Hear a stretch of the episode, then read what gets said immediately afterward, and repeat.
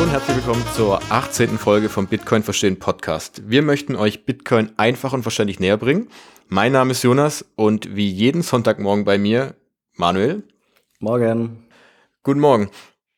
Die heutige Episode stellt einen Startpunkt für einen Themenblock in den nächsten Wochen dar, den wir gerne besprechen möchten. Denn wir haben bis jetzt nur betrachtet, was Bitcoin eigentlich ist, wie es technologisch funktioniert und wieso wir es eigentlich benötigen. Doch wir haben uns überhaupt noch nicht angeschaut, welche Eigenschaften es eigentlich als Geldform besitzt. Und äh, wir wissen, dass es auf 21 Millionen Stück begrenzt ist und dass der Verteilungsplan im Netzwerk, also wie viele Bitcoin pro Tag zum Beispiel entstehen, komplett transparent einsehbar ist und im Code niedergeschrieben ist. Doch ähm, welche Eigenschaften besitzt dann Bitcoin überhaupt und welche Vorteile könnte denn zum Beispiel diese Be äh, Begrenzung mit sich bringen? Dafür möchten wir heute erstmal starten und uns die Frage stellen, was ist eigentlich Geld? Denn wir alle hantieren tagtäglich mit Geld, indem wir zum Beispiel damit im Supermarkt kaufen oder wir gehen alle arbeiten dafür, dass wir äh, ein Gehalt bekommen, das natürlich in, Geld in Euro bei uns im Fall äh, ausgezahlt wird. Und um dieses Thema zu besprechen, haben wir uns einen Gast eingeladen, nämlich den Alexander Bechtel. Guten Morgen. Hallo zusammen. Vielen Dank für die Einladung. Sehr gerne. Vielen Dank an dich, dass du dir die Zeit nimmst heute Morgen. Und ich glaube, wir würden einfach mal am besten damit einsteigen, dass du uns ganz kurz vielleicht äh, darstellst, was du denn gerade so machst und wie du denn zu dem ganzen Thema gekommen bist. Das kann ich sehr gerne machen. Aktuell bin ich an der Universität in St. Gallen und bin da am Ende meiner Promotion. Äh, in der Promotion geht es auch tatsächlich um Geldpolitik und Geldtheorie. Das passt also thematisch ganz gut heute.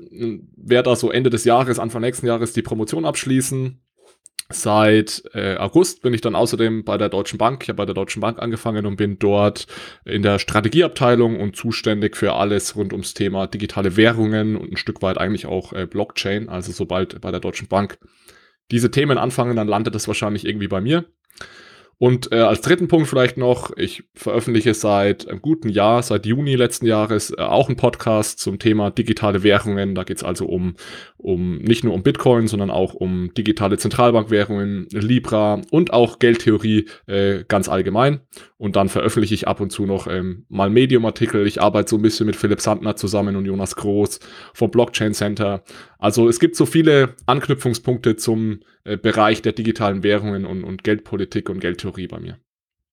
Genau, und ähm, bist du denn dazu gekommen eigentlich? Zu dem ganzen Thema? War das schon von Anfang an so oder hast du immer gedacht, oh, das interessiert mich einfach? Also ich habe mich tatsächlich schon bevor ich überhaupt studiert habe. Also, also richtig los ging es ähm, mit, dem, mit dem Studium, da ging es dann los mit dem Thema Geldpolitik, Geldtheorie. Da habe ich mich relativ frühzeitig schon, ehrlich gesagt, am Ende des Bachelors, das war also so 2010 eventuell, habe ich mich dann Richtung Geldtheorie, Geldpolitik spezialisiert und habe das dann bis heute durchgezogen, bis in die Promotion. Ich habe allerdings sogar schon, äh, bevor ich begonnen habe zu studieren, mich mit digitalen Währungen beschäftigt, aber nicht, weil mich digitale Währungen generell interessiert haben, sondern weil ich damals äh, relativ intensiv gepokert habe. Mhm. Und äh, da war es also sehr, ich gehe jetzt da nicht so ins Detail, ja, aber da wurden teilweise Währungen benutzt, wie sowas wie E-Gold oder so, ja, um einfach Geld hin und her zu schicken. Okay. Und äh, das war so mein erster tatsächlich sehr praktischer Berührungspunkt, ja, wo ich, wo ich gesehen habe, es ergibt Sinn, wenn man eine äh, digitale irgendwie auf, im Internet, äh, auf, auf, auf, auf dem Internet basierende Währung hat. Okay, und wann war dann erster, so gesehen der erste konkrete Kontaktpunkt mit Bitcoin an sich? Also auch relativ früh, dadurch, dass ich mich ja sehr intensiv mit Geldpolitik und Geldtheorie beschäftigt habe, muss das, denke ich, so 2011, 2012 gewesen sein, weil ich natürlich sehr viel im Internet auch gelesen habe zu dem Thema. Ich weiß dann auch, dass ich im, im Master dann, ähm, haben einige Freunde von mir Bitcoin auch getradet also ich habe auch diese erste Bubble schon mitbekommen, wo es mal mhm. auf 1000 hochging und dann wieder runter irgendwie auf 200 oder so. Ähm, das haben wir damals schon schon beobachtet an der Uni, aber das war für mich da, da habe ich das nicht verstanden. Ja, das war für mich irgend so ein komisches Internetgeld, das interessa anscheinend interessant war, dass man traden kann, aber richtig damit beschäftigt und versuchen um, um, um es auch zu verstehen, das war dann, denke ich, Ende 2016, Anfang 2017, wo ich dann richtig ernsthaft an die Sache rangegangen bin und das Ganze auch versucht habe zu verstehen. Ja, cool. Also eigentlich die perfekte Verbindung zwischen beiden äh, Sphären, beiden Systemen eigentlich. Äh, und äh, das ist, glaube ich, auch, ein, was dich ein bisschen speziell macht in der ganzen, in dem ganzen System. Gibt es nicht so viele davon, die diesen Bereich, beiden Bereichen auskennen. Äh, und dann würde ich mal sagen, wir fangen so ein bisschen mal an und steigen einfach mit der, ich weiß nicht, ob man die Frage einfach so krass stellen kann, weil, glaube ich, die wenigsten verstehen es auch. Ähm, die Frage einfach, was ist Geld für dich erstmal, wenn man das ganz, wenn du es ganz kurz zusammenfassen könntest, wenn es geht überhaupt. Das ist die große Frage.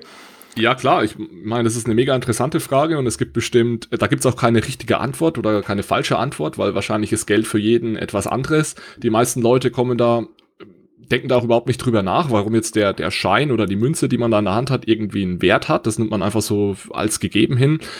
Ähm, weil wenn man, wenn man vom Thema Geld spricht, denkt wahrscheinlich der, die allermeisten zum ersten Mal an, an einen, an einen 5-Euro-Schein oder an, an eine Münze oder ja. wie auch immer. Aber Geld ist natürlich sehr, sehr viel mehr. Und ich finde es auch extrem schwierig zu sagen, ich gehe da jetzt über Dinge und sage irgendwie, dieses Ding, Ding A, das ist Geld und Ding B, das ist kein Geld, sondern ich finde, am einfachsten lässt sich Geld über, darüber beschreiben, welche Funktionen es erfüllt. Und ich meine, die, die Funktionen kennt ihr sicherlich, die kennen auch sicherlich viele eurer Zuhörer schon. Es gibt immer so drei Kernfunktionen, die äh, eine Sache erfüllen muss, damit, damit man Geld dazu sagen kann. Und das ist eben die Tauschmittelfunktion, die Wertaufbewahrungsfunktion und die Recheneinheitsfunktion. Und wenn ihr wollt, kann ich mal ganz kurz einen Satz dazu sagen. Also Tauschmittelfunktion heißt einfach, ich muss mit, die, mit, mit dem Geld ähm, Tauschvorgänge machen können. Das heißt, es muss, es muss tauschbar sein. Ich muss es als Tauschmittel nutzen können. Ich muss es, das ist die zweite Funktion, als Wertaufbewahrungsmittel nutzen können. Das heißt, ich muss Werte in die Zukunft transferieren können damit.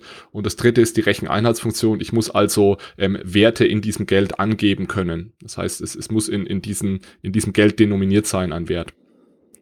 Und was man, glaube ich, verstehen muss, ist, es gibt da kein Schwarz oder Weiß und kein Null oder Eins. Das heißt, es gibt jetzt nicht das perfekte Geld, das alle diese drei Funktionen perfekt erfüllt, sondern es gibt Dinge, die erfüllen gewisse Teilfunktionen ein bisschen besser. Es gibt andere Dinge, die erfüllen sie schlechter. Ähm, der Euro erfüllt beispielsweise die Tauschmittelfunktion sehr gut, vielleicht weniger gut die Wertaufbewahrungsfunktion. Dann gibt es andere Dinge wie Zigaretten, die, die vielleicht in gewissen Situationen dann auch wieder äh, diese Funktion besser oder schlechter erfüllen. Und ich glaube, deswegen ist es immer ganz schwierig, so, so von wie so ein Diktator zu sagen, das ist Geld und das ist kein Geld, sondern man muss eigentlich immer drüber diskutieren, wann und in welchen Situationen werden diese drei Funktionen besser oder schlechter erfüllt. So würde ich an Geld rangehen. Ganz allgemein jetzt mal gesagt. Okay. ähm, ja, Manuel, du vielleicht? Hast du? Ähm, ne, ich wollte nur sagen, dass wir äh, bisher Geld nur als Tauschmittel angesehen haben und dass ich auch davon ausgehe, also wir äh, bisher in unserem Podcast ganz am Anfang in Folge 3 haben wir uns auch kurz mal Gedanken darüber gemacht, was Geld eigentlich ist und sind ja dann bei dem Punkt Tauschmittel stehen geblieben. Aber diese anderen zwei Eigenschaften, also ähm, Währungseinheit und Geldspeicher, weiß man natürlich auch irgendwie, aber wie du gesagt hast, ich glaube, die wenigsten machen sich da aktiv darüber Gedanken. Also natürlich weiß man, mit dem einen Euro kriege ich jetzt bei McDonalds einen Hamburger oder vielleicht einen Cheeseburger, wenn man Glück hat. Ähm, aber viel mehr äh, macht man sich da keine Gedanken dazu. Es ist so selbstverständlich, dass das Geld das Geld ist, was man von der Bank kriegt, wie dass wir Luft atmen. Und ähm, das finde ich echt interessant, ähm, wie groß der Bereich eben ist, wenn man mal die Tür aufstößt und sich Gedanken darüber macht, was Geld eigentlich ist. Und ja, finde ich, finde ich krass, was das so alles dahinter steht. Ja, es gibt ja auch verschiedene ökonomische Schulen, die da dann ganz anders rangehen. Jetzt mhm. gerade wenn man aus dem Bitcoin-Bereich kommt, dann wird ja Geld eigentlich immer als das liquideste Gut definiert. Also einfach da ist auch tatsächlich diese Tauschmittelfunktion äh, ganz, ganz wichtig. Deswegen finde ich es gar nicht mal falsch zu sagen, wir gehen über diese Tauschmittelfunktion an die Sache ran. Aber ich meine, man kann sich auch Situationen vorstellen, wie sagen wir mal, wenn wir jetzt von Zigaretten reden, Zigaretten können in gewissen Situationen ein sehr gutes Tauschmittel sein, aber was vermutlich wird trotzdem immer noch gerechnet, irgendwie eine Zigarette ist von mir aus 50 Cent wert. Mhm. Ähm, wie viel Zigaretten muss ich denn jetzt dann für einen Hamburger bezahlen? Dann rechnest du wahrscheinlich nicht in Zigaretten, sondern rechnest du doch immer in, in Euro um. Ja, du klar. überlegst dann ja, wie viel Zigaretten sind denn jetzt ein Hamburger? Okay, irgendwie zwei und dann tauschst du eben zwei Zigaretten äh, mit Hamburger. Deswegen haben eben Zigaretten in dem Fall die Tauschmittelfunktion, aber wahrscheinlich nicht die Recheneinheitsfunktion. Mhm. Klar. Und äh, welcher Punkt mir da noch einfällt, ist so ein bisschen, ähm, wir sind jetzt, also du hast es schon angesprochen, dass die meisten gehen ja davon aus, wir haben den Euro in der Hand und das benutzen wir ja auch heutzutage zum Zahlen, weil es einfach auch das gesetzliche Zahlungsmittel ist in Deutschland oder in Europa dann. Ähm, würdest du sagen, dass ähm, man so ein bisschen rückblickend auch einfach eine Entwicklung der Zahlungs-, der Geldform ähm, anschauen könnte, von Anfang an? Oder wie kannst du uns ganz kurz äh, mitnehmen, wie überhaupt so ein Geld entstanden ist oder wie, bis, wie wir bis heutzutage zum Euro gelangt sind? Okay, Du das verstehst, ist was ich- natürlich- was ich ja, meine? Ich verstehe, was du meinst. Die Frage ist, wo wir da jetzt anfangen, weil wir können dann natürlich jetzt fünf- 5000 Jahre zurückgehen. Natürlich, klar. Also, es ist vielleicht ganz interessant ähm, zu sehen, das ist vielleicht mal ein Punkt, de- den man mal, den man mal klarstellen muss, was in der, in der österreichischen Schule und auch in der neoklassischen Ökonomik, also diese klassische Ökonomik, die man auch heute noch an der Uni hauptsächlich gelehrt bekommt, immer erzählt wird, ist ja, am Anfang gab es diesen, den Warntausch. Das heißt, am Anfang hat man irgendwie äh, zwei Brötchen gegen ein Stück Käse getauscht, ja. Und das war dann umständlich und deswegen hat man sich dann auf irgendein Tauschmittel geeinigt, das dann Mhm. Geld war. Das ist also völliger Quatsch. Es wurde nie, nie wurden irgendwie Brötchen gegen Eier getauscht oder so. Das, das gab's nie. Und das ist auch, ich meine, wenn man sich da mal zwei Minuten Gedanken drüber macht, wie soll das denn funktionieren, ja? Mhm.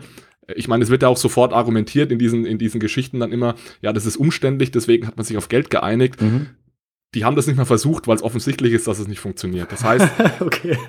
äh, es heißt früher, also es war, es war, da gibt es ein, ein cooles Buch von David Graeber, ähm, das heißt irgendwie Dead 5000 Years. Der, der ist ein Anthropologe und der hat im Endeffekt ähm, untersucht, dass es in kleineren Communities, also 5.000, 6.000 Jahre, ähm, vor 5.000, 6.000 Jahren, ähm, da wurde nicht unbedingt Warengeld benutzt, um zu tauschen, also Gold und Silber, wie wir uns das immer vorstellen, sondern es wurde da teilweise auch schon mit Schulden ähm, da, da, haben Schulden die, die, die Aufgabe von Geld übernommen. Das heißt, man hat mehr oder weniger, das, das waren kleine, kleine Gruppen, die sich natürlich untereinander vertraut haben und da hat eben der eine Nachbarn dem anderen einen Gefallen getan und dann gab es ganz verschiedene Möglichkeiten, das festzuhalten. Also entweder die haben sich das wirklich gemerkt und du wusstest dann, du stehst in der Schuld deines Nachbarns und du bist jetzt an der Reihe, ihm mal einen Gefallen zu Mhm. tun. Oder es wurden teilweise, irgendwie wurde das in, auf, auf Kreidetafeln aufgeschrieben oder in, in Holzstöcke geritzt oder so. Also da wurde tatsächlich, wurde da jetzt kein, kein, keine Ware getauscht oder auch kein Edelmetall, so, um, um sozusagen diesen, diesen Handel zu setteln, wie man dann immer sagt, sondern da stand eine Schuld aus und du musstest diese Schuld wieder begleichen. Und so wurde damals im Endeffekt Handel betrieben. Äh, Was dann natürlich aber relativ bald kam, sind diese, die, die, das war das Warngeld, also die Edelmetalle.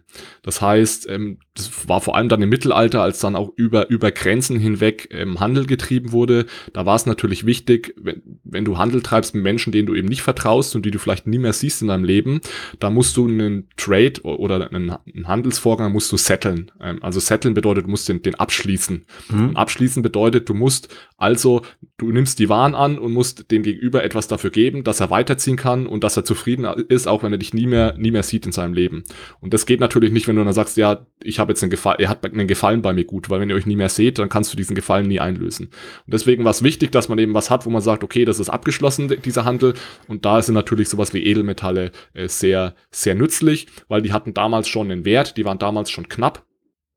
Und damit hat man eben dann diese, die, diesen Handel ähm, abgeschlossen, indem man Edelmetalle äh, übergeben hat. Also Edelmetalle waren dann ganz, ganz lange und sind ja heute noch auch ein, ein Stück weit ähm, Geld.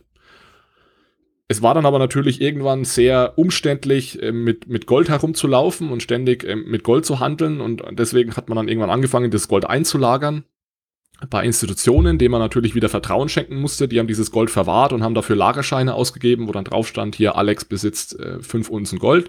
Und mit diesem Lagerschein konnte ich dann wieder herumlaufen und habe den dann direkt als Zahlungsmittel Mhm. benutzt. Das heißt, äh, Jonas, ich habe hab dir diesen Lagerschein gegeben, du hast mir dafür Waren gegeben und du hattest dann eben das Recht, mit diesem Lagerschein zu meiner Bank oder, oder dem Lagerhaus zu gehen und diesen Lagerschein wieder gegen Gold äh, einzutauschen. Was du dann aber normalerweise auch nicht gemacht hast, weil du mit dem Gold jetzt auch nichts anfangen konntest, das war dir auch zu umständlich und hast dann einfach direkt mit dem Lagerschein wieder, wieder weiter bezahlt. Das ist fast so ein bisschen ein Vorgänger, Vorgänger von unserem heutigen Bargeld, was ja auch äh, Scheine sind im Endeffekt. Und dann wird's relativ kompliziert. Also dann gab's ganz viele Entwicklungen parallel. Also es gab nicht nur Lagerscheine, die mit Gold gedeckt waren. In China beispielsweise wurde so um 1000 wurde schon wirklich ungedecktes Papiergeld ausgegeben. Also ähnlich wie heute, äh, dass dann wirklich, da gab's Diktatoren, die gesagt haben, äh, das ist jetzt Papier, das ist jetzt unser Geld, da schreibe ich einfach eine Nummer drauf und ihr seid verpflichtet, das alles alle zu benutzen. Und wer es nicht nutzt, der wird einfach mit der Todesstrafe bezahlt, ja, äh, bestraft. Also das wurde damals auch gemacht. Das funktioniert aber natürlich nur, wenn du das von oben irgendwie erzwingst, ja, weil wieso sollte ich sonst so ein ungedecktes äh, Papiergeld nehmen? Ja. Also die, die Idee im Mittelalter war tatsächlich eher, wenn ich hier ein Papiergeld habe, dann steht da irgendwas dahinter. Und diese, diese Idee, dass irgendwas dahinter steht, das hat sich ja wirklich bis in die 1970er Jahre eigentlich gezogen. Also mhm. wir hatten ja dann ganz lange auch noch Goldstandards. Das waren dann nicht mehr Lagerscheine im Endeffekt, sondern da kamen Zentralbanken dazu und Zentralbanken haben dann dieses, dieses Bargeld ausgegeben und dieses Bargeld war aber gedeckt mit Gold, das eben die Zentralbank eingelagert hat. Bis hin zu, zu dass wir diesen, diesen Goldstandard mit dem US-Dollar hatten, dass also nur noch der US-Dollar an Gold gedeckt war und alle, äh, mit Gold gedeckt war und alle anderen Währungen eben an den US-Dollar gebunden war. Und 1971 wurde das dann also alles aufgelöst und seit 1971 sind wir in dem sogenannten, in dem Fiat-Geldsystem, in dem Schuldgeldsystem, wo also diese Scheine, die wir halten und auch das Geld, das wir auf dem Konto haben und das Geld, das von der Zentralbank kommt, ist eben mit nichts mehr gedeckt. Also wir sind tatsächlich jetzt in der Situation wie, wie die Chinesen in, um 1000 oder 1100, nur dass wir keinen Diktator mehr brauchen, der uns dazu zwingt, das Geld zu benutzen, sondern wir machen das im Endeffekt alle freiwillig, wir weil wir auch überhaupt nicht äh, drüber nachdenken, ja, dass da eigentlich nichts dahinter steht hinter einem Geld, sondern es ist ein auf Vertrauen basiertes System und das ist vielleicht auch ganz interessant, wenn wir jetzt sagen, was ist Geld? Ja, wir sehen auch, seit mehreren Jahren, dass also Geld auch funktionieren kann, wenn da überhaupt nichts dahinter steht. Ja. Mhm. Du hast ja jetzt gerade gesagt, es war ganz lang so, dass das Geld irgendwie gedeckt war. Also ähm, ja, gegen Ende war es dann einfach Gold. Was war da der ausschlaggebende Punkt zu sagen, also für die Staaten oder die Gemeinschaft generell, dass man sich jetzt löst von dieser Verbindung von Geld zu Gold, dass da einfach nachgedruckt werden konnte ohne Ende? Also ob das so ist, äh, können wir später nochmal kurz äh, drüber sprechen. Aber dass eben diese Verbindung gelöst wurde, was war da der Gedanke? Also die Verbindung wurde deswegen gelöst, weil die USA zwar versprochen haben, dass sie einen fixen Wechselkurs vom, vom US-Dollar zum Gold halten, mhm. aber trotzdem sehr, sehr viel mehr US-Dollar gedruckt haben, als sie Gold gehalten haben. Und dann irgendwann sind äh, vor allem die Franzosen gekommen und haben gesagt, okay, wir möchten jetzt hier für unsere US-Dollars das Gold einlösen mhm. ähm, und haben tatsächlich das Gold abgeholt, ja. Okay. Ähm, und dann irgendwann ist, ist, ist Nixon, Nixon ist es zu gefährlich geworden, weil ihm war natürlich klar, dass es viel mehr Dollars als Gold gibt und dass diese Deckung eigentlich gar nicht mehr besteht. Und dann war er gezwungen, das Ganze aufzulösen, weil es eigentlich schon, schon lang gescheitert war, dieses System. Also da, es ist daran gescheitert, dass die USA sich einfach nicht an die Abmachung gehalten haben, ähm, nur so viel US-Dollars äh, zu halten, wie sie auch, wie sie auch Gold haben. Und die USA da natürlich ein, jedes Land, äh, das in so einen Goldstandard hat, hat natürlich einen sehr großen Anreiz, mehr Geld zu drucken, als sie, als sie Gold haben, weil sie durch dieses Gelddrucken natürlich sich selbst Geld schaffen können, das sie mhm, ausgeben können, klar. für das sie sich Dinge kaufen können. Und das sind einfach so die Anreizsysteme, die, die passen da nicht so ganz. Und deswegen glaube ich, würde so ein, so ein Goldstandard, wie, wie wir ihn da als, als letztes hatten, der, der wird nicht funktionieren, weil dann irgendwann die Länder immer wieder anfangen zu, zu bescheißen. Ja, also derjenige, der eben ähm, ja die Macht hat, darüber zu bestimmen, ob die Regeln eingehalten werden oder nicht, der hat natürlich immer einen Reiz, ein bisschen zu bescheißen, wie du gesagt hast, eben um sich selbst einen Vorteil zu verschaffen. Und klar, ähm, die Welt ist global, mit Globalisierung hängt alles zusammen. Aber naja, sieht man jetzt ja leider auch wieder sehr deutlich. Im Endeffekt schaut jedes Land dann doch erstmal auf sich und wenn wenn das, wenn das eine Land die Macht hat, Geld äh, ja, zu drucken ohne Ende, dann wird dem eben nachgegangen wahrscheinlich.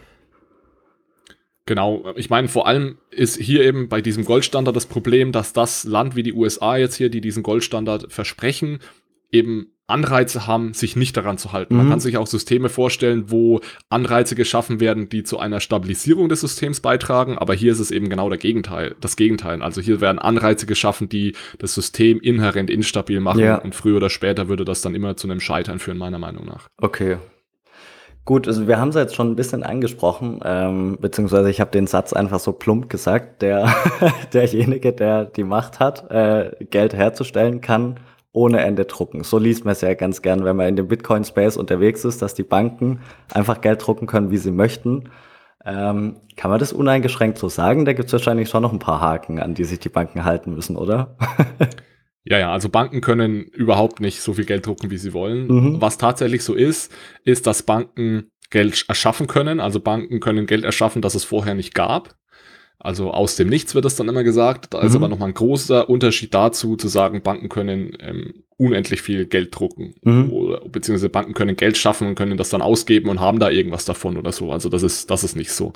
Ähm, wenn man sich das mal so eine Bilanz von der Bank ansieht, was die Bank dann im Endeffekt macht, äh, wenn sie Geld erschafft, ähm, das macht sie, indem sie Kredite vergibt. Das heißt, Banken können nur Geld schaffen, wenn sie Kredite vergeben. Das heißt, wenn ich zur Bank gehe und frage einen Kredit nach und sage, liebe Bank, ich möchte mir gerne 1000 Euro leihen, dann muss die Bank nicht in ihren Tresor hinten gehen und schauen, ob diese 1000 Euro da rumliegen, die sie mir geben kann, sondern die Bank schreibt es einfach bei mir aufs Konto, 1000 Euro besitze ich jetzt und schreibt sich eben in ihre Bücher eine Kreditforderung an mich, sodass die Bilanz äh, wieder ausgeglichen wird. Wenn ich da kurz äh, einhaken darf, ist es dann Konsequenz unseres Geldsystems, also des Schuldgeldsystems, wie du es vorher bezeichnet hast, dass eben Geld nur entsteht, wenn einer, also wenn Person A Schulden aufnimmt, kann Person B Geld haben. Und in dem Beispiel von dir jetzt halt Bank und Kreditnehmer, so entsteht halt neues Geld.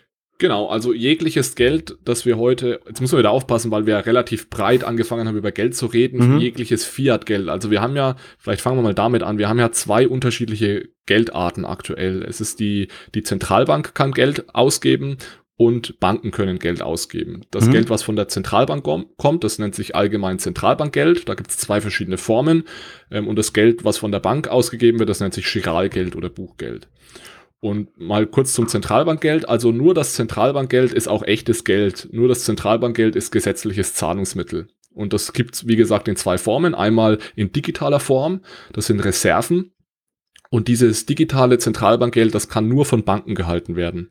Also Banken besitzen ein Konto bei der Zentralbank und können darauf Zentralbankgeld halten. Also ihr kennt sicherlich, äh, wenn ihr eine Überweisung ausfüllt, dann ähm, heute läuft es ein bisschen anders. Früher musste man dann immer extra noch die Bankleitzahl angeben. Mhm. Ja, und die Bankleitzahl ist im Endeffekt die Kontonummer deiner Bank bei der Zentralbank. Okay. So, das ist, das ist digitales Zentralbankgeld. Das gibt's also heute auch schon. Ja, das können aber nur Banken besitzen. Und wir können auch Zentralbankgeld besitzen und zwar in Form von Bargeld, also nur in physischer Form. Also Bargeld ist direkt von der Zentralbank emittiertes Geld. Und deswegen unterscheidet sich Bargeld auch sehr stark vom Buchgeld, also von dem Geld, das die Banken ausgeben.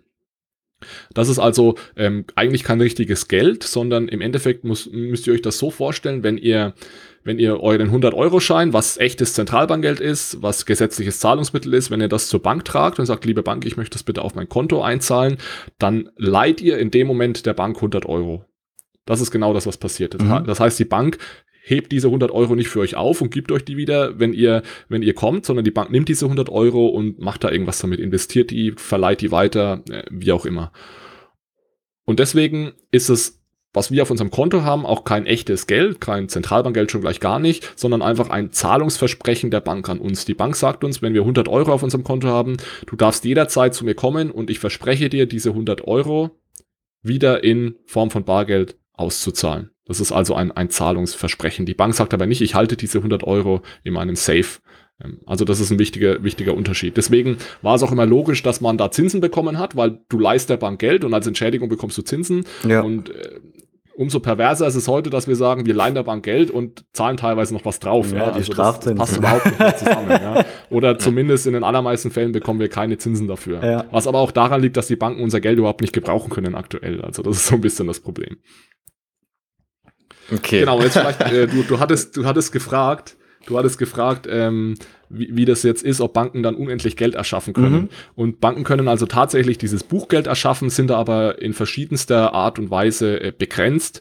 Ähm, es gibt eine Begrenzung hinsichtlich äh, der Reserven, die sie halten müssen. Also die müssen immer, wenn sie, wenn sie neues Buchgeld ausgeben, müssen sie schauen, dass sie genug Reserven auf ihrem Zentralbankkonto haben. Das ist aktuell aber eigentlich gar nicht so die Begrenzung.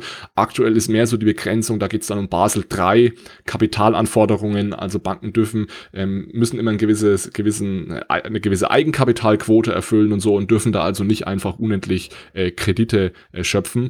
Und Banken haben auch übrigens gar keinen Anreiz, unendlich Kredite zu schöpfen, denn Kredite können ja auch ausfallen. Also wenn Banken jemandem Geld leihen, dann sind sie natürlich daran interessiert, dass sie das wieder zurückbekommen, am besten mit Zinsen, äh, weil sie sonst natürlich auch äh, Ver Verluste machen. Also Banken haben da jetzt keinen Anreiz, unendlich ihre Bilanz zu verlängern und neues Geld zu schaffen. Okay. Okay. Und ähm, du hast gerade gesagt, ja, mit dem Thema, wir haben jetzt gerade darüber gesprochen, dass die Banken eben nicht unendlich viel Geld erschaffen können. Aber wir haben drüber, du hast gerade eben schon gesagt gehabt, dass die Zentralbanken auch Geld in Form von einerseits digitalen äh, Sachen als Reserven und eben als Bargeld äh, ausgeben dürfen. Ist diese Menge denn irgendwie begrenzt? Oder können die dann wirklich den Punkt sagen, okay, wir können so viel, also in Anführungszeichen, drucken, äh, wie wir möchten? Genau, also die Zentralbank kann tatsächlich machen, was sie will. Die kann so viel, so viel Geld schaffen, was sie will. Ähm, da ist natürlich jetzt die Frage, also das ist natürlich jetzt so eine ganz, ganz grundsätzliche Frage, weil da herrscht ja immer dann so der wahrscheinlich auch berechtigte Vorwurf, ja, wenn die machen können, was sie wollen, dann können die ja unendlich viel Geld schaffen und dann haben wir eine riesengroße Inflation und so weiter. Da muss man sich mal einer Sache bewusst machen. Wenn wir uns jetzt mal die EZB ansehen und auch die Bundesbank früher, die haben ein einziges Ziel. Und das ist es, ähm, eine, gewisse, eine gewisse Inflation ähm, Zielinflation zu mhm. erreichen. Das mhm. ist bei der EZB knapp unter 2% Inflation. Das ist der einzige oder der Hauptexistenzgrund der Zentralbank. Und diese ganze Institution ist darauf ausgerichtet, dieses Ziel zu erreichen. Das heißt, wenn die Zentralbank jetzt anfangen würde, unendlich viel Geld zu drucken, was natürlich irgendwann dann wahrscheinlich zu einer großen Inflation führen würde, dann hätte sie also das einzige Ziel und den einzigen Existenzgrund äh, völlig verfehlt. Ja. ja.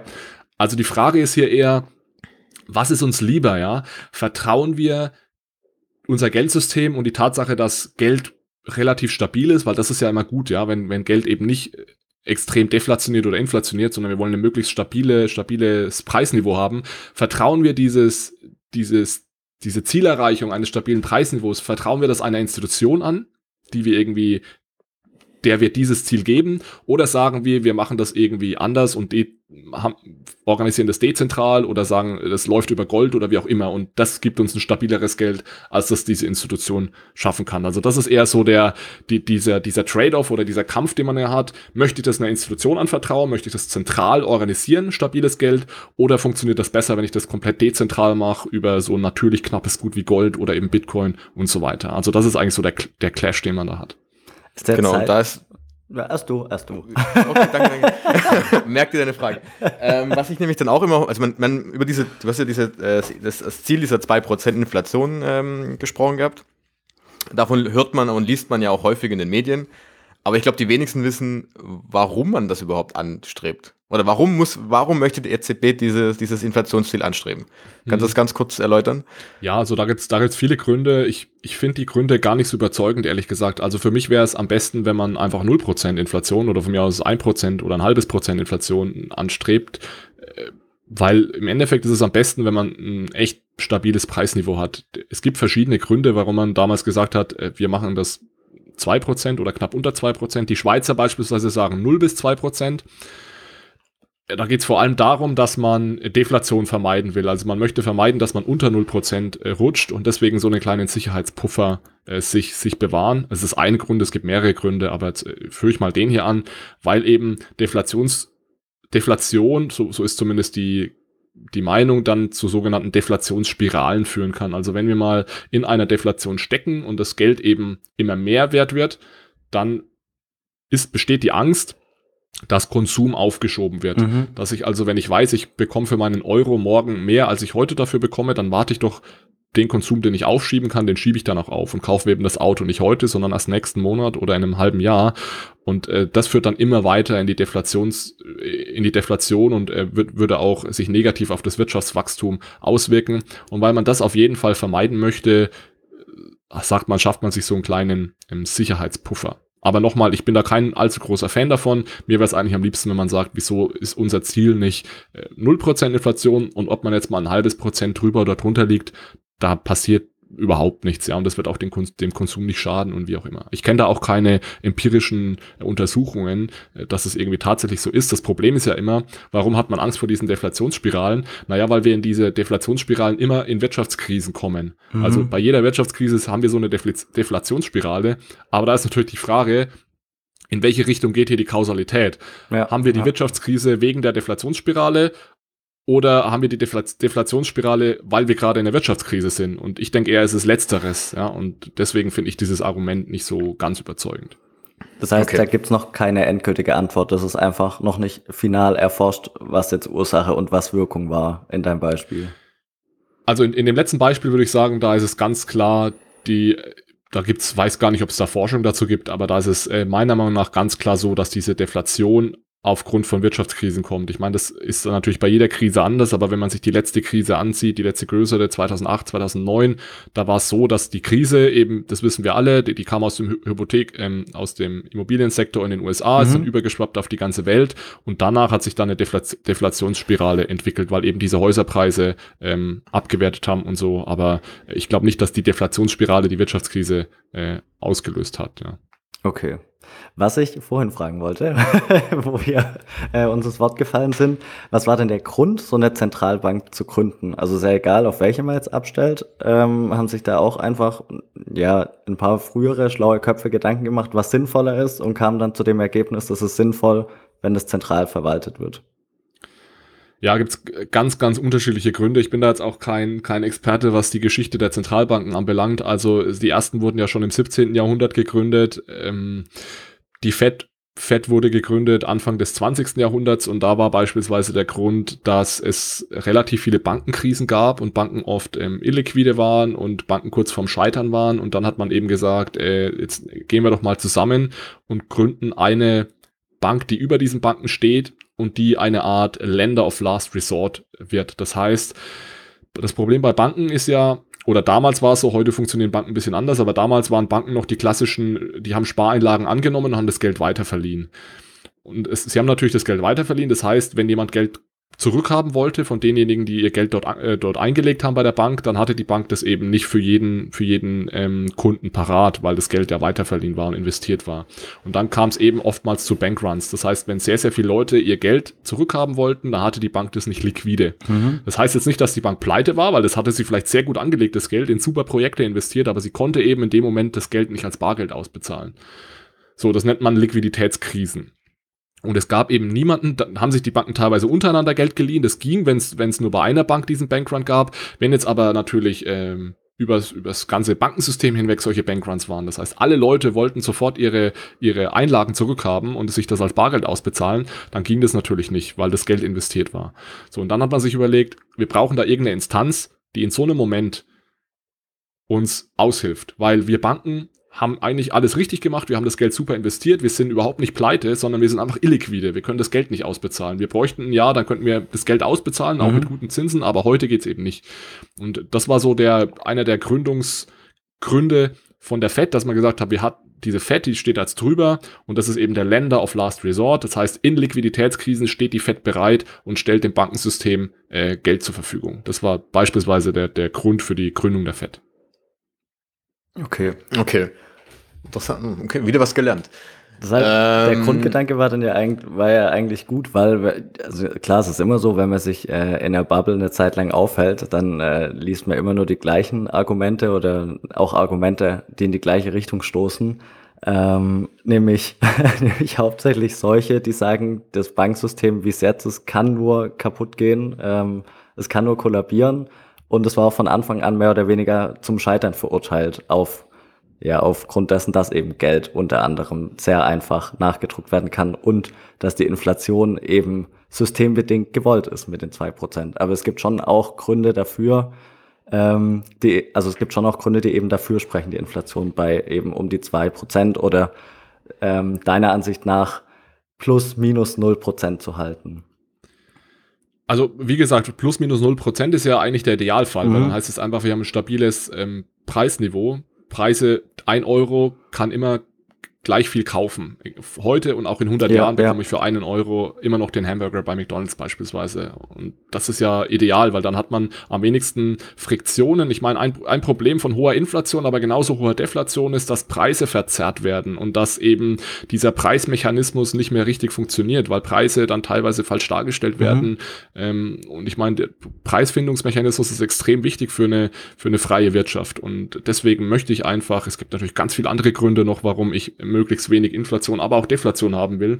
Und deswegen wäre der Idealfall wäre 0% Inflation meiner Meinung nach. Okay. okay.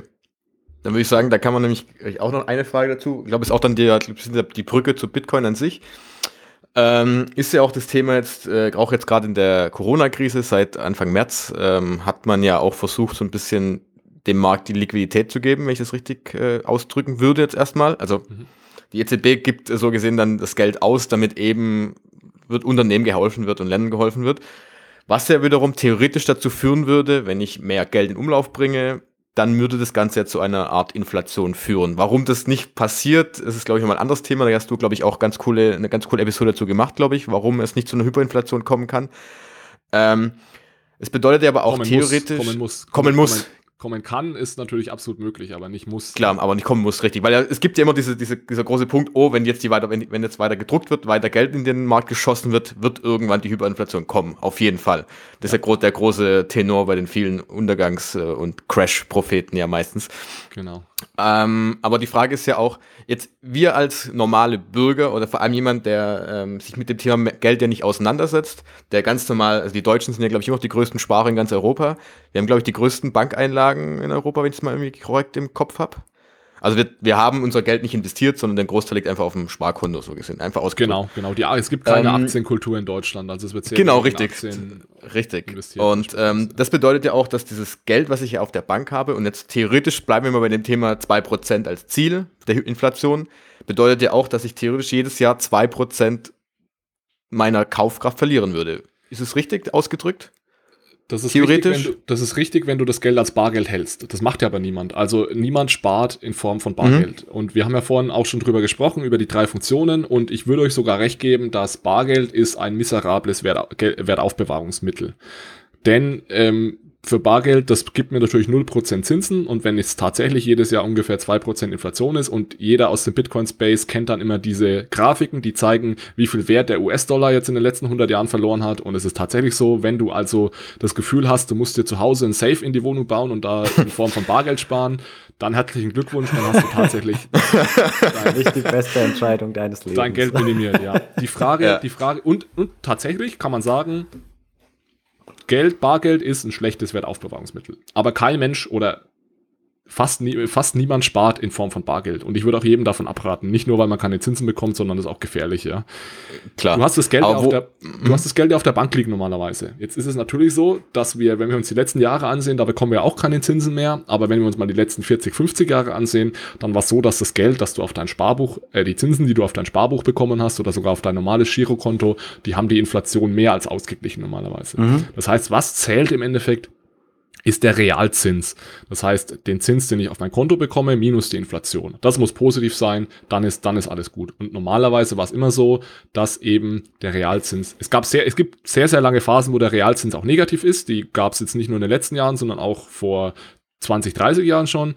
Aber normalerweise, die, Normalerweise war es immer so, dass der Realzins positiv ist. Das heißt, wenn du das Geld bei der Bank geparkt hast, beispielsweise, ist es nicht weniger geworden, weil du hast ja einen positiven Realzins gehabt. Und noch besser ist natürlich, wenn du sehr viel Geld hast, ist, würde ich das auch nicht auf der Bank liegen lassen, weil das ist ja nur bis 100.000 Euro abgesichert, ähm, sondern dann irgendwie investieren. Und dann hast du natürlich, investierst du in reale Unternehmen, in Immobilien, wie auch immer, um so dein den, den Wert des Geldes zu erhalten. Also zusammenfassend, ich verstehe diese, diesen Kritikpunkt, dass Bargeld kein gutes Wertaufbewahrungsmittel ist. Das heißt jetzt aber nicht, dass wir deswegen alle verloren sind, ähm, weil, wir, weil wir es nicht schaffen, irgendwie Werte in die Zukunft zu transferieren. Mhm. Ich würde es einfach nicht mit Bargeld machen. Ja, das okay. wäre so mein Tipp.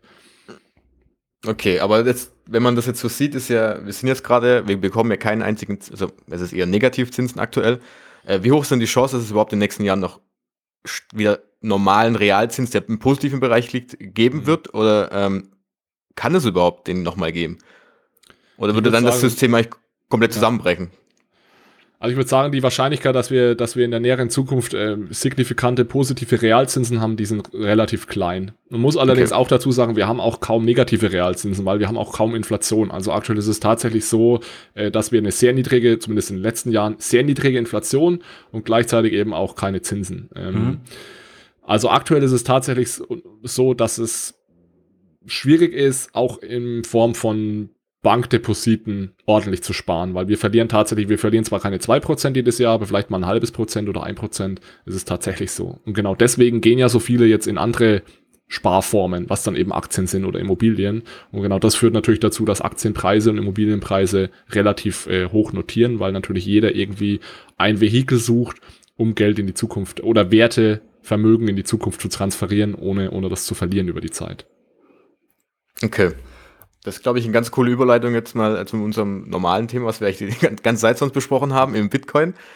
Ähm, weil es ja da ist es ja so gesehen das erste Gut, das ja auch wirklich begrenzt ist. Also es ist das komplette Gegenteil zu dieser Politik der EZB, die ja, wie du ja auch schon gesagt hast, äh, komplett offen ist. Also sie können unendlich viel an Geld äh, in den Markt pumpen. Bei Bitcoin ist es nämlich der komplette Unterschied. Es hat, du hast 21 Millionen, die sind komplett begrenzt und ähm, was auch der große Unterschied ist, den ich auch immer sehr interessant finde, ähm, die Zentralbanken können ja das Geld einfach ähm, vergeben und wir wissen es aber nicht, wie das funktioniert. Das heißt, es gibt ja keinen Plan, keine Struktur. Das heißt, wenn irgendeine Krise auftritt, dann wird eben mehr äh, äh, erzeugt, wieder weniger und wir wissen es einfach nicht. Wir vertrauen ihnen einfach komplett.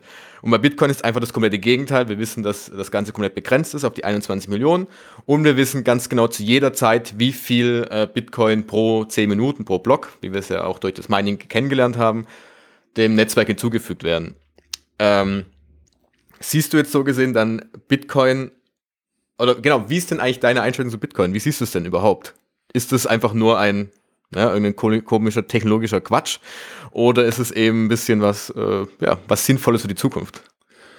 Ja, du hast es ja eigentlich genau richtig motiviert gerade. Bitcoin ist eben das erste digitale knappe Gut. Also äh, Satoshi Nakamoto, diese Gruppe oder diese Person hat es eben 2008 mit dem White Paper zum ersten Mal geschafft, zu zeigen, dass digitale Güter knapp sein können und gleichzeitig eben nicht zentral verwaltet. Also es gibt ja auch, es gibt auch digitale Güter, die knapp sind, aber die sind nur deswegen knapp, weil irgendeine zentrale Partei dahinter, dahinter steht und eben dafür sorgt, dass sie, dass sie knapp oder nicht vermehrbar sind. Also ich nehme mal so als Beispiel so ein E-Book von Amazon, das kann ich mir runterladen, das kann ich auch nicht einfach vervielfältigen, ähm, aber das funktioniert nur, weil Amazon dahinter steht und dafür sorgt, dass diese E-Books knapp sind. Und wenn jetzt Amazon Geld ausgeben würde, dann müsste ich Amazon vertrauen, dass sie eben das Geld nicht einfach vermehren. Und das Besondere an Bitcoin war eben, dass es zum ersten Mal in der Geschichte der Menschheit hat man es geschafft, so ein digitales, knappes Gut zu erschaffen, hinter dem eben keine zentrale Partei stand, sondern es komplett dezentral organisiert. Und das war in erster Linie, das ist so meine Herangehensweise an Bitcoin, ist eigentlich erstmal einfach eine, eine Revolution in den Computerwissenschaften, dass man hier eine Datenbank erschafft, die keinen Besitzer hat im Endeffekt dass Satoshi dann natürlich gleich diesen Use Case Geld mit in seinem White Paper gebracht hat, ähm, ist, ist absolut fair, weil es auch ein sehr intuitiver Use Case ist, also so ein Peer-to-Peer -Peer Payment System. Ich glaube aber nicht, dass Bitcoin irgendwie näher, also die Bitcoin Main Chain überhaupt nicht, also das, was Satoshi da vorgeschlagen hat, ähm, in seiner Ursprungsversion, das kann nie ein funktionierendes globales ähm, Zahlungssystem werden. Und ihr habt eventuell das schon mal angesprochen hier, das liegt einfach daran, dass wir eben dieses Skalierungsproblem haben auf der, auf der Main Chain. Also, das eben also du meinst jetzt eher die alltäglichen Zahlungen? Genau. Die klassischen im Supermarkt zum Beispiel oder was auch immer. Genau, genau. Oder, also ne. nicht mal nur das, sondern selbst wenn wir mhm. sagen, selbst wenn wir sagen, wir wollen nur ähm, sagen wir mal, die Zahlungen zwischen Banken in Bitcoin abrechnen, dann würde es auch nicht reichen, weil sieben, sieben bis acht Transaktionen pro Sekunde, was ja da möglich ist, das reicht einfach hinten und vorne nicht, um das irgendwie als Zahlungssystem zu nutzen. Und deswegen ist für mich einfach Bitcoin jetzt mal in erster Linie so eine Art äh, digitales Gold, weil es eben sehr, sehr viele Eigenschaften von Gold in der digitalen Welt äh, repliziert. Okay, also du siehst es eher, wenn man mal, wenn man jetzt mal die drei Funktionen ansieht, du hast gerade eben ja auch gesagt, dass ja jedes, jede Geldform ist ja, also theoretisch kann jedes Gut kann ja eigentlich eine Geldform sein.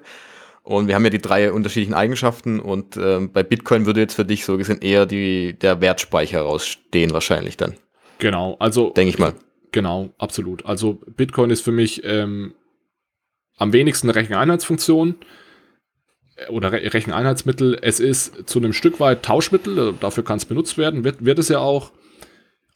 Und am meisten Potenzial sehe ich in dieser Wertaufbewahrungsfunktion. Dazu muss man natürlich auch sagen, dass Bitcoin heute diese Wertaufbewahrungsfunktion nur sehr, sehr schlecht erfüllt, weil es noch sehr, sehr volatil ist und weil es auch einfach noch sehr, sehr jung ist und man nicht weiß, wo, wo das Ganze hingeht.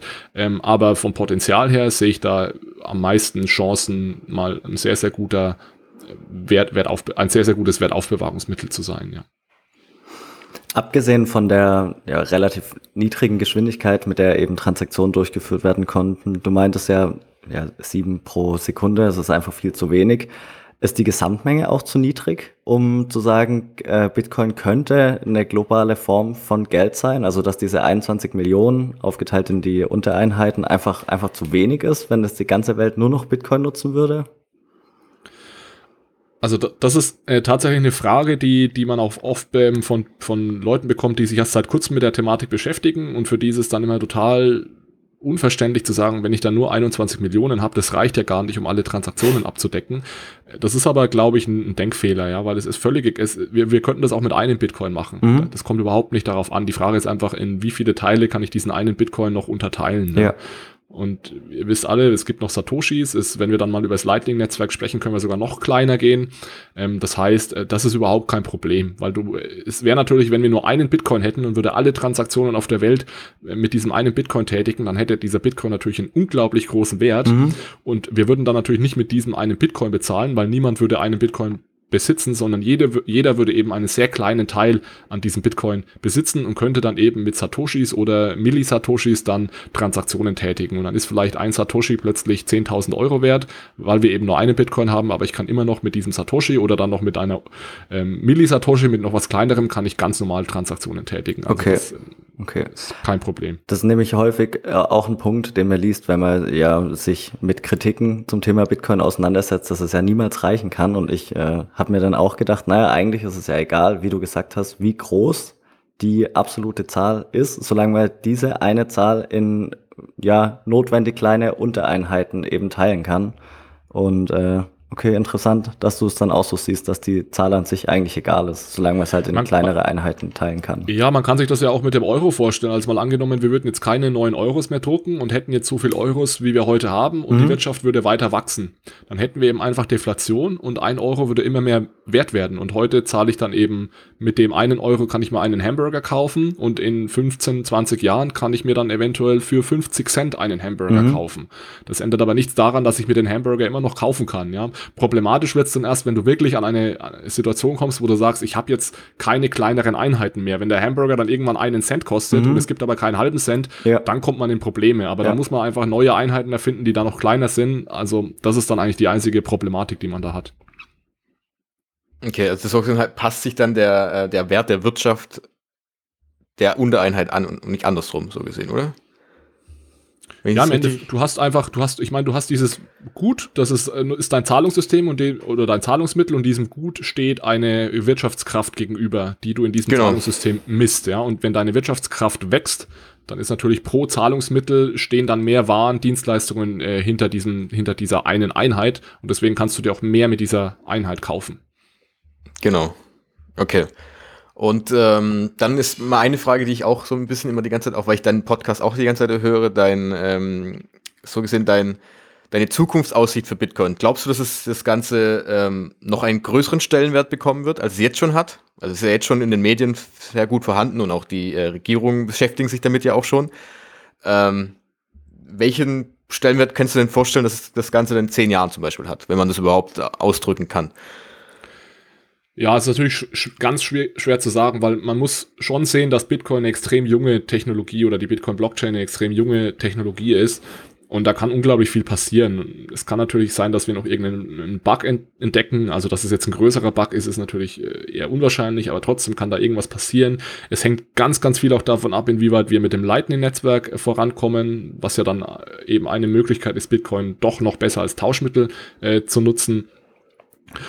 Und dann hängt es generell, und das passiert jetzt gerade tatsächlich davon ab, wieso die Regierungen anfangen, diese ganzen Dinge zu, zu regulieren. Mhm. Ja, also wir können Bitcoin zwar nicht verbieten, das ist klar, äh, aber man kann es natürlich die Nutzung von Bitcoin erschweren. Und was, was ganz, ganz wichtig sein wird, wenn wir, wenn wir das Ziel haben, dass Bitcoin eben von mehr Menschen genutzt äh, werden soll, dann müssen wir es schaffen, die Nutzung von Bitcoin so bequem wie möglich zu machen. Und aktuell ist es noch nicht sonderlich äh, bequem, Bitcoin zu nutzen. Und wir müssen auch, ähm, das, das mag jetzt Bitcoin-Maximalisten nicht gefallen, wir müssen auch Zugeständnisse machen dahingehend, dass wir sagen, sehr, sehr viele Menschen wollen eventuell nicht für ihre Bitcoin selbst verantwortlich sein, mhm. sondern die sind, sie sind sehr, sehr gut bereit, diese Bitcoin irgendwie bei einer Bank abzulagern. Ja. Und da müssen eben Banken auch anfangen, solche äh, Services äh, anzubieten. Und ein Grund, warum Banken da aktuell so zurückhaltend sind, ist, weil es eben auch noch keine Regulierung gibt. Das heißt, Banken begeben sich da in sehr unsicheres, unsicheres Fahrwasser wenn sie dann solche Verwahrgeschäfte äh, anbieten. Jetzt diesen, diesen Früh, dieses Frühjahr wurde in Deutschland dann zum ersten Mal das von der BaFin reguliert, wie so ein äh, Krypto-Verwahrgeschäft aussieht und vorher war das also völliges, äh, ja, ein sehr grauer Bereich und da wollen sich Banken natürlich raushalten, vor allem weil es da aktuell ja äh, kein Geld zu verdienen gibt. Ja. Du hast gerade gesagt, Bitcoin ist schon wichtig, aber es ist immer noch die absolute Nische und die allerwenigsten Leute besitzen Bitcoin und ähm, das ist so ein Henne-Ei-Problem ein bisschen. Ja, je mehr Leute das nutzen, desto mehr Services gibt es dann auch, damit es bequemer, das Ganze zu nutzen. Und ich glaube, das ist ein Prozess, der dauert einfach und ich bin mir fast sicher, dass Bitcoin noch einen höheren Stellenwert äh, erreichen wird als heute, weil ja auch je länger Bitcoin besteht, desto mehr Vertrauen ähm, oder das Vertrauen wächst ja dann auch über die Zeit in diese ganze Technologie und dass das System eben funktioniert und dass es nicht nur illegale Transaktionen sind, die da gemacht werden. Und ich glaube, da können wir dann immer, immer mehr Leute an Bord holen. Und ich glaube, was das Allerwichtigste ist, damit Leute aufspringen, ist mal wieder eine Bubble, ja, dass Bitcoin auf, auf 50 oder 60.000 steigt, weil es ja. kam in, es kam in den letzten fünf, sechs Jahren kamen, glaube ich, in diesen paar Monaten rund um das, den Jahreswechsel 2017, 2018,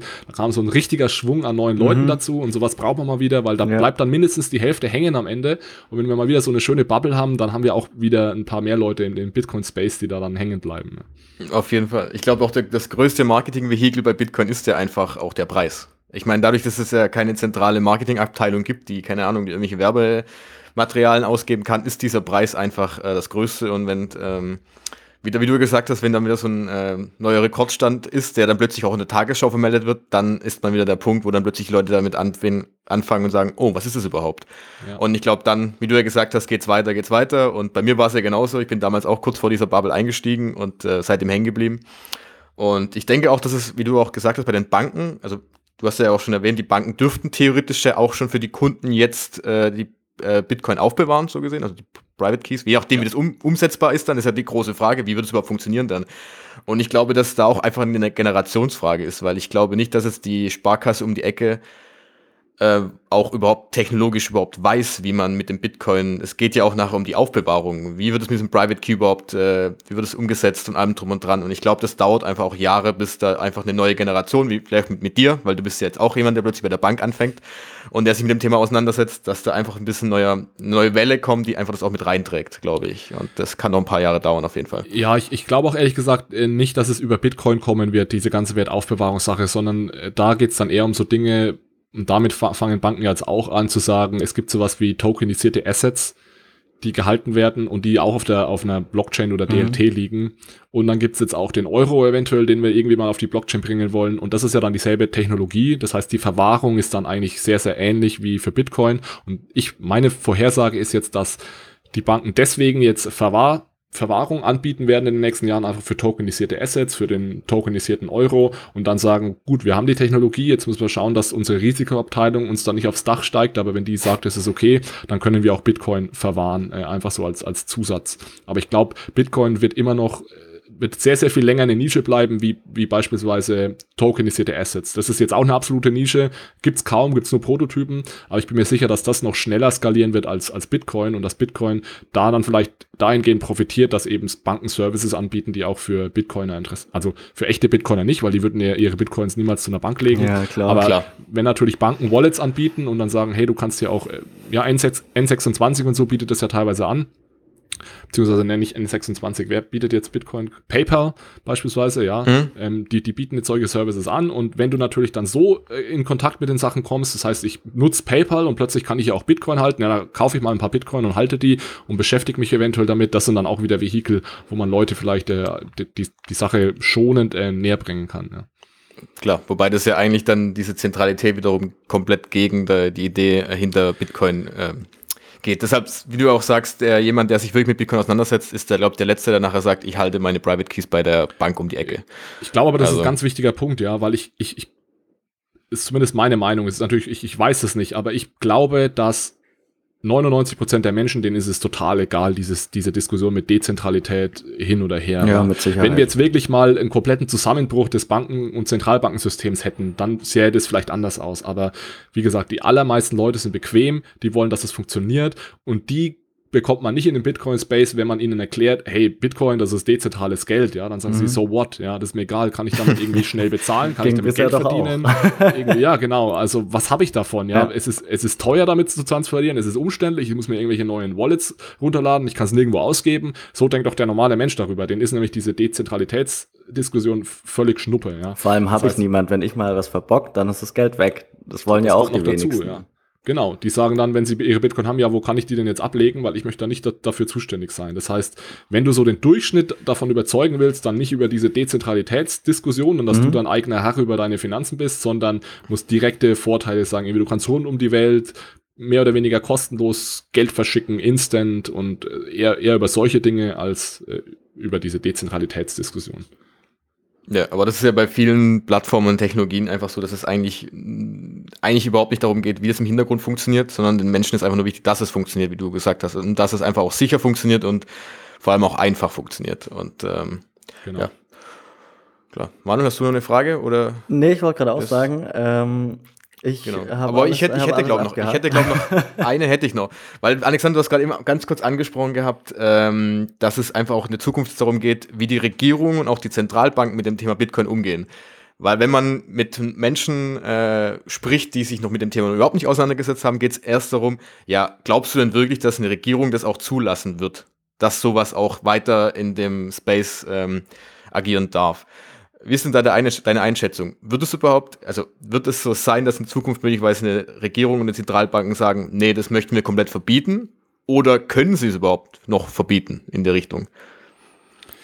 Also ich, ich glaube, also technisch, da sind wir uns, glaube ich, einig, kann man es nicht verbieten, weil die WW gibt ja keine zentrale Instanz, die du da irgendwie an die Kandare nehmen kannst. Also technisch gesehen ist die Bitcoin-Blockchain jetzt da und die verschwindet nicht mehr was man natürlich äh, machen kann, ist die On- and Off-Ramps irgendwie regulieren, kontrollieren und da irgendwie verbieten. Das heißt, du kannst sowas wie Coinbase kannst du verbieten, du kannst Wallet-Anbieter verbieten und dann wird es natürlich sehr, sehr viel schwieriger, mit Bitcoin-Transaktionen zu tätigen und dann bleibt es natürlich ein absolutes äh, Nischenprodukt. Also diese Diskussion immer, wenn, wenn dann die Leute kommen und sagen, ja, Bitcoin kann niemand verbieten, das ist jetzt unaufhaltsam, dann sag ich immer, ja, wenn du das als Nischenwährung dann für die Verrückten, die da aktuell in den Space sind, irgendwie nutzen möchtest, dann gebe ich dir recht.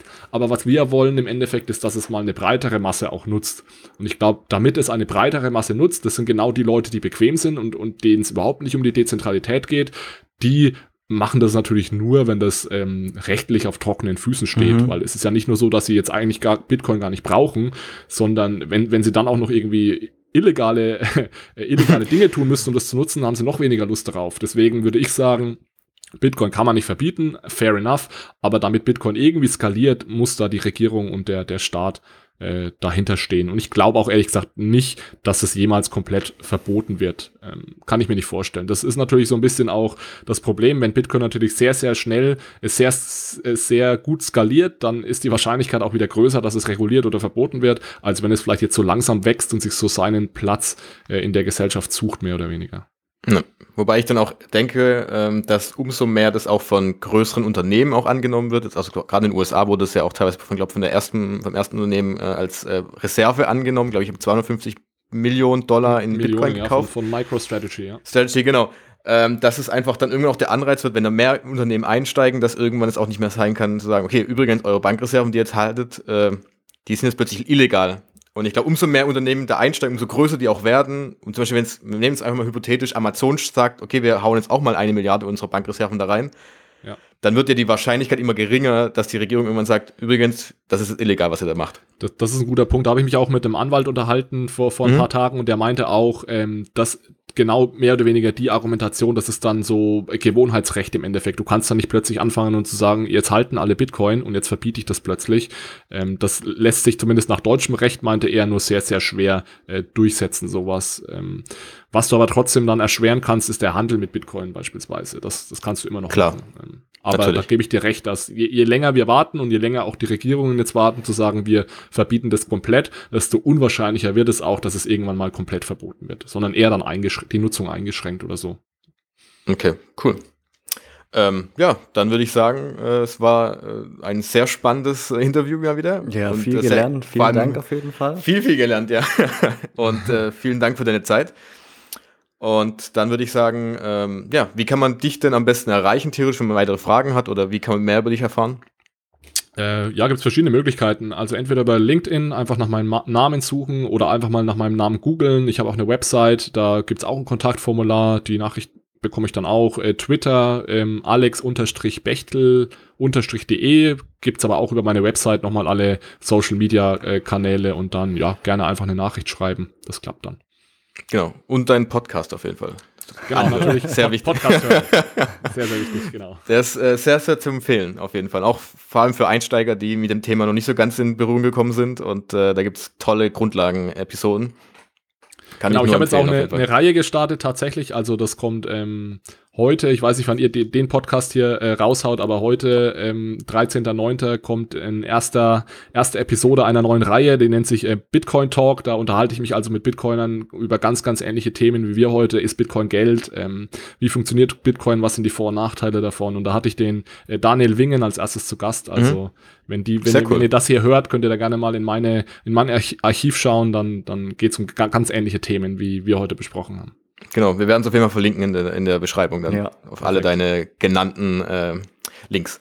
Super. Und ja, dann würde ich sagen, ähm, vielen Dank fürs Zuhören und äh, auch uns könnt ihr natürlich finden auf allen Podcast-Plattformen, Apple, Spotify und wir freuen uns auch über jede Bewertung. Wahrscheinlich Alexander auch bei Apple Podcast, denke ich mal. Genau, genau. Und äh, auch ihr findet uns bei Twitter und schreibt uns auch gerne das Feedback. Wir haben in den letzten Wochen einiges an Feedback und auch Fragen bekommen, die wir natürlich auch gerne beantworten dann wieder.